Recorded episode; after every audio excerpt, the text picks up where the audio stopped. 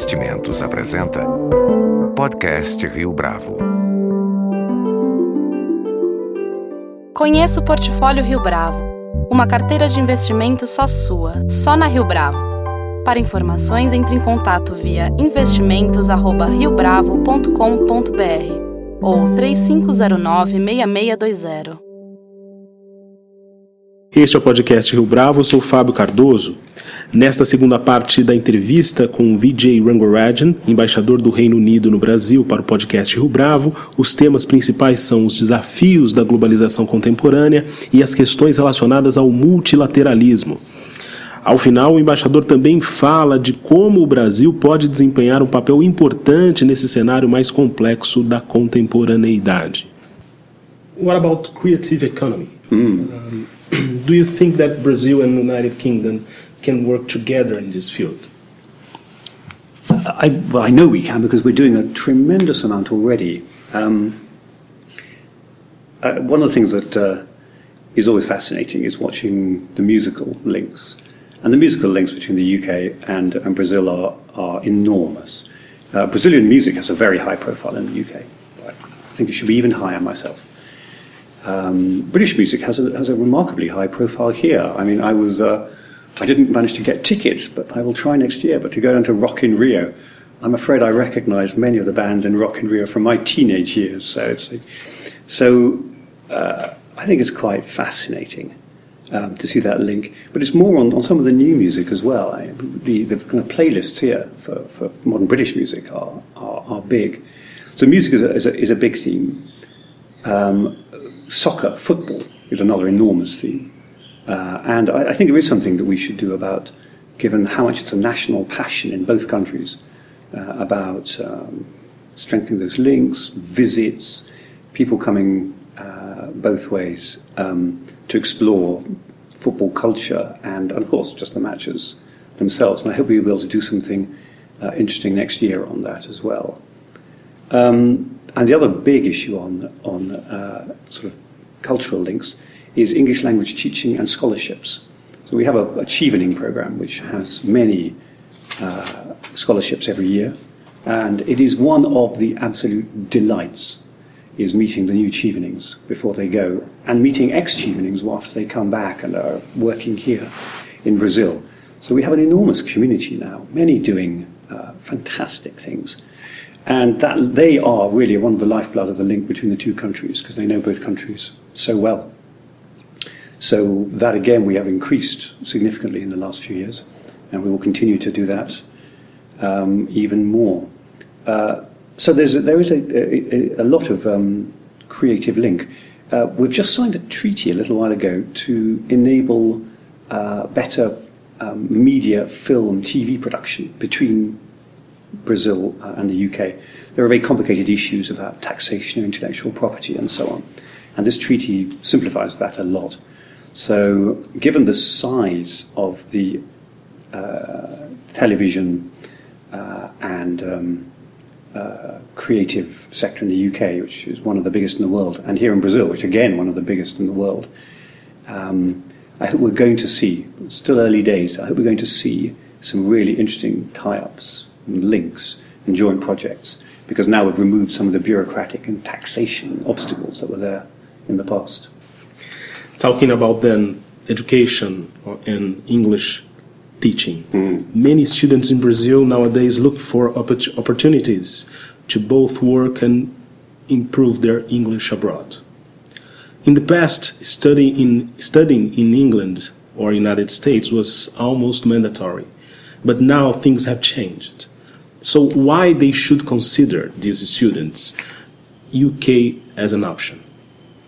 So I think it depends what they want to study. Um, I mean, what we're now seeing is uh, is a growth of sort of international class universities around the world. And if you are, if you want to study research or, or some of these really top uh, at a very high level and a very intense level, then you look for the best. I mean, Brazil has universities like Unicamp.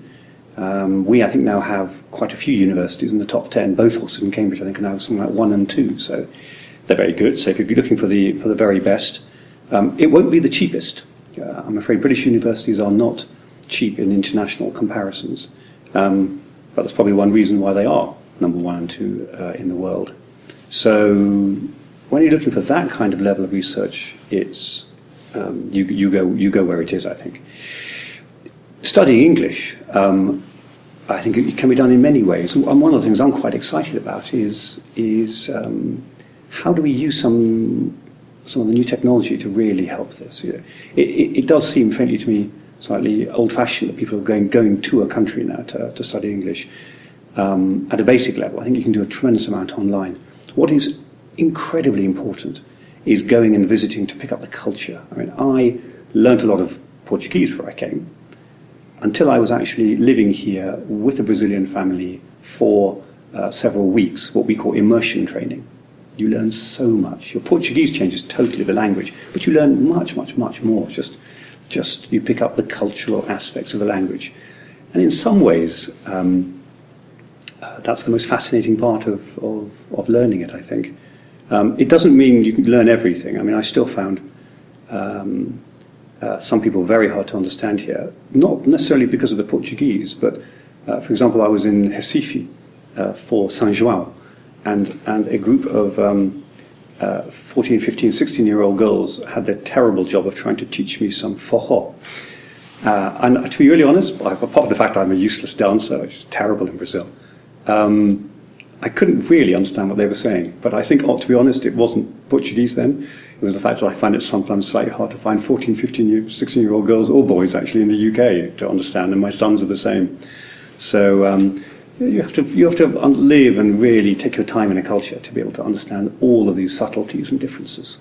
But that's really interesting. So just to come back to your question, I think there's a question on how do we use modern technology to really help people learn languages. Um, I think going to the UK to, to, to study English is, is interesting, partly because we have this enormous depth of the history of English itself is all there.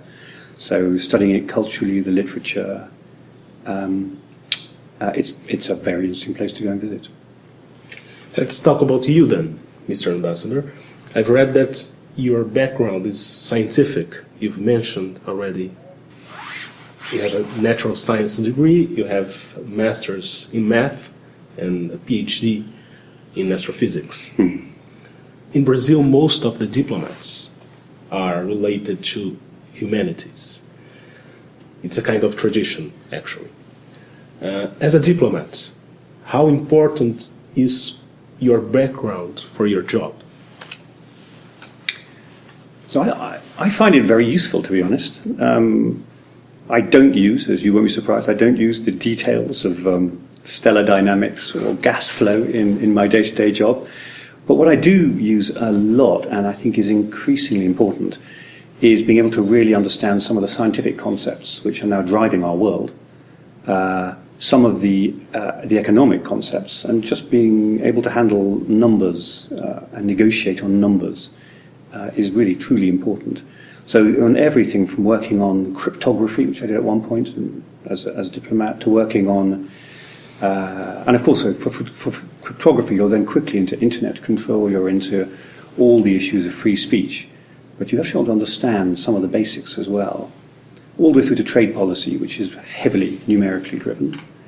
Uh, all the way, I think, um, through to understanding, for example, climate change and how much, you know, how much real weight can you put on some of the predictions? Some are incredibly clear, some are not. But we see, we hear every day uh, the confusion um, of people making allegations on climate change, really not understanding some things are beyond, um, uh, are really beyond doubt now, and you can see it so clearly in the numbers. Um, and some things are still a matter of debate. But to confuse the two and claim that man-made climate change is all a matter of debate uh, is incorrect. And uh, I think the more you can actually look at data and numbers, uh, the more it helps separate what should be debated, and that obviously is very much part of my job. Debate what should be debated and work out an answer from what actually it's not worth spending your time debating because it is it is clear enough. So I, personally, I think as science and technology uh, drive a large part of change in the world, and they certainly drive large elements of globalization, and then economics uh, increasingly drives drives politics. You know, we're seeing the economics as, a, as, a, uh, as, as, a really major force now for international affairs. Um, the more someone can be numerate and technologically numerate, uh, the better. About your earlier work as a diplomat, which one was more difficult for you? Uh, to work in Brussels with trade, policy, and political affairs, or to work in Mexico? Actually, they were all fantastic. I've been very lucky. Um, Brussels on trade policy was my first kind of uh, real external job, and it was absolutely wonderful. Um, uh, I mean, working in Brussels was always, in, in our representation, uh, uh, an amazing place to work because you have tremendous autonomy. Uh, you actually have big problems coming every day. You try sort them out. You negotiate with an extraordinary bunch of people, um, and you're very much part of the swirl of policy making. So, as a, as a training and as an experience, it is um, uh, almost second to none, I think. Um, and I very much enjoyed living in Belgium. I was there eight years in the end in total, so uh, it's, it's, a place I'm very fond of indeed. Um, Mexico was one of the most impression, impressing places I've, I've ever been. Uh, I was there at a very interesting time, again, major government changes, uh, at a time when the full effects of NAFTA were really coming in, and it was driving tremendous change. Uh, another country that I, I traveled heavily in, uh, we had very young children then, so uh, we put them in the back of the car and drove for thousands of miles across Mexico. Um, but it was very interesting. In many ways, it was uh, a lesser, a, a kind of pure policy job. Brussels was very much policy negotiation. Mexico was about trying to understand the direction of the country and then work with them on uh, some of the big issues facing them. So, one thing that we did then, you may remember, going back to the Gleneagles G8 summit, uh, this was the first time, really, that countries like Mexico had been invited to take part in the top levels of global governance. And so that was one of the things that, that we did. We worked both in London, in Mexico, with other countries around the world. Uh, just to return back to the theme I, I, mentioned earlier, to try to amend global governance to bring in countries who are crucial for the future. Uh, and Mexico plays a very important part then. And as I say, I think Brazil now is in, uh, plays an even more important part and will in, in, in the future. So global governance is not a static thing. And I think part of what diplomats do in general is work out what group should best discuss which question to try to solve what problem. And that by itself is always an interesting both thought process, but then you have to make it happen, and that's never easy. There's natural resistances to change groupings, there's groupings that don't quite work, and if you choose the grouping, sometimes you almost choose the answer. So that is a, a very big part of the job, is getting the right countries, the right people, in fact, in the room for any discussion. Do you think that to be a diplomat nowadays is more difficult than before? No, I, I don't think so, actually. Um, so again, I, I, am afraid this is, this is uh, I, I, look at the data. And one of my favorite data sources, uh, for anyone who hasn't heard it, is um, Hans Rosling, who did some fantastic TED Talks. It's worth Googling those. But a particular website called Our World in Data, run by a young German academic in, um, in Oxford called Max Roser. And if you just Google Our World in Data, and you can compare country by country, region by region, all sorts of things.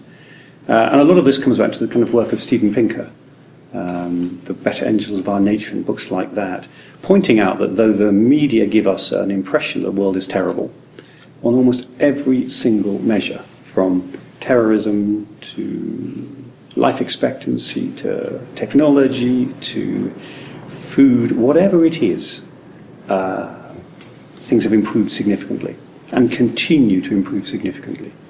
So on pretty well every single measure, even where you think, oh my God, you know, this must be the most violent year ever, it is by no means even remotely uh, uh, the most violent year ever, which shows that there is a direction of travel, that we can make things change, but there can be major reverses as well. So again, I think part of our job is to uh, uh, find out what what is the right direction of travel. That's the job of politics, and then try to try to make this happen. Um, but I think the job of diplomats has got a little more complicated in some ways, because the role of nation states themselves has got more diffuse. Uh, there are issues, companies, systems now, which are not in the control of any member state. Now, maybe they never were, but in the past we always thought you know, we can just control things from being in a, in a single country or between governments. Nobody even kids themselves now that that's the case. We're not going to control infectious diseases or climate change or the internet or uh, the, um, the way we handle extremism uh, through the actions of really any single government. So I think the, the scale of issues we deal with now um, is bigger than it was. We deal with everything uh, that any, any government does in almost every way, has an international aspect. And I think the other point, which is a little more complex, is international feels closer to people. So it's more a matter of domestic politics. Uh, I think it used to be that foreign policy was a separate thing from domestic politics. I think in most countries now that really isn't the case. They are deeply interlinked. So we have to be much more aware and, uh, and able to operate inside domestic politics as well. In a TED dialogue earlier this year, Yuval Noah Harari said that the new political divide of our time is nationalism versus globalism. Do you, do you agree with this statement? Do you think that UK has chosen the first one, nationalism, over globalization or globalism? Actually, I don't agree with that, to be honest. Um, we haven't chosen nationalism. I think what there is is a, a, a really complex debate now about at what level should decisions be taken. And you can, you can have a perfectly sensible uh, line of argument that runs because problems are very international. You should continue to internationalize, multilateralize, and in the end, globalize decision making on more and more issues.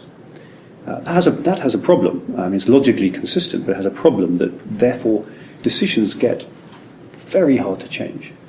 And they are a very long way away from people. So people say, I, you know, I have a problem in my life, whatever it is. It may be crime, drugs, housing, social security, pensions. Uh, and yet somehow the rules are set at an enormously high level by some international organization or from, in the UK in Brussels, and they're very hard to change. Uh, that is a problem for democracy because people then think, well, my vote doesn't count. And they don't feel that they have a, uh, they don't participate in the democracy sufficiently. So, one thing I do think is we are seeing a, a reaction to a diffusion of decision making power. And we're seeing that in many countries, people wanting to bring the unit of decision making down a bit, to bring some decisions closer to them. So that the discussion, the argument, and the fierce political debate that we are having and are going to continue to have is what's the right distribution of powers. So I think nobody thinks, for example, that we should end up with uh, a thousand tiny markets why? Because you know we, um, economics and all business know that that is highly inefficient and will make everyone much poorer. So which rules should be set at a global level or a regional level, and which ones actually should be set at a very local level? And that is the debate that we are, I think, currently having. It's one between um, uh, setting very hard to change frameworks and having a flexibility of local decision making which keeps up with the pace of social change and technological change. Because again, it's very hard, and um, I've done it, it's very hard to change big international rules. It usually takes five, six, seven years at least. Um, and that is not actually the pace of political or social feeling. When people want have a problem, they don't want to say, well, I might fix it for you in 10 years' time. They want their politicians to say, right, I will try and fix it for you now. And that is a real, a really major debate. So in a federal state like Brazil, you know, you have the same issues. I think what is the right balance between frameworks in Brasilia, frameworks for the whole country and locally? What's the right balance of trade policy or international rules? And we've certainly found the same within, within the European Union. An endless debate is uh, on a very strange word called subsidiarity. So where should decisions be taken more locally? Um, and within the UK, it's been a culturally very interesting thing. We have a series of devolution aspects as well. So Scotland, Northern Ireland, Wales have their own devolved uh, governance. And so we're pushing down decision making as well uh, into you know, regions of the UK. Uh, so I think, I wouldn't put it as I think as your questioner did. Uh, I would say it's now a really uh, quite a ferment of a debate. Um, about where should decision-making power lie, at what level. Are you concerned about Brazilian political future beyond 2018? So I don't think I know what the Brazilian political future is beyond 2018. I don't think anybody does, to be honest. It's the kind of great conversation, isn't it? Um, but I think broadly, uh, no, is the short answer. Um, slightly longer answer would be you, you, are blessed here with very powerful institutions. And uh, one of my previous jobs was as the Constitution Director of the UK, and that was focused very much on the strength of institutions.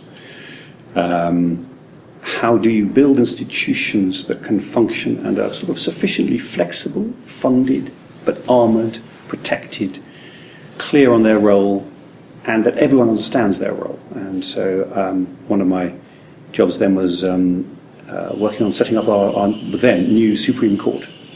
And that took a lot of time and thinking and effort. The legislation had already been passed. The setting up of actually how it would work in a way that when really difficult cases happened, they would, um, it would have a, a, powerful role uh, was not easy. But we've recently seen some incredibly difficult cases coming before our Supreme Court, and it's, of course, done a, done a, a brilliant job uh, in terms of, of, of, um, of handling those.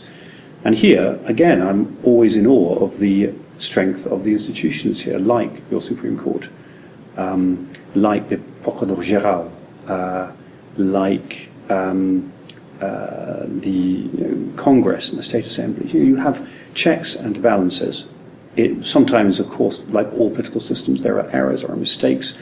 We're having another uh, set of difficulties in the UK today about various scandals of sex abuse scandals and so on. But if the institutions are strong, they will correct. And of course, being human, there will always be, be mistakes. So I'm quite a, quite a believer in setting up the right kind of institutions, and I think that's the real strength I see here. Um, so beyond 2018, uh, I'm not, a, I'm not concerned on, on sort of the future of Brazil. I'm sure economic growth now returning will continue. I'm sure investment will continue. Um, and I'm sure Brazil will take a bigger and bigger part in the world. I think the place where uh, my interest lies is with Brazil, how do we actually tackle the really big challenges which are coming? And if we don't tackle them, we'll make all of this much more difficult. Top of that, I would put climate change. Uh, that and the energy transition sits right at the top of the international challenge now. And from that comes so many issues. Comes investment, comes uh, technology, and I think comes things like migration and so on. All of these will be very driven uh, by climate change. And then secondly, uh, how do we deal with this kind of globalization issue? People taking decisions well enough, locally enough, quickly enough uh, in each in each place. But I think that's that's very much that's the job of work and uh, the fascination here for the next years. Mr. Ambassador, thank you very much for your interview. It's a pleasure, and thank you for the time. Com edição e produção de Leonardo Testa, este foi mais um podcast Rio Bravo. Você pode comentar essa entrevista no SoundCloud, no iTunes ou no Facebook da Rio Bravo.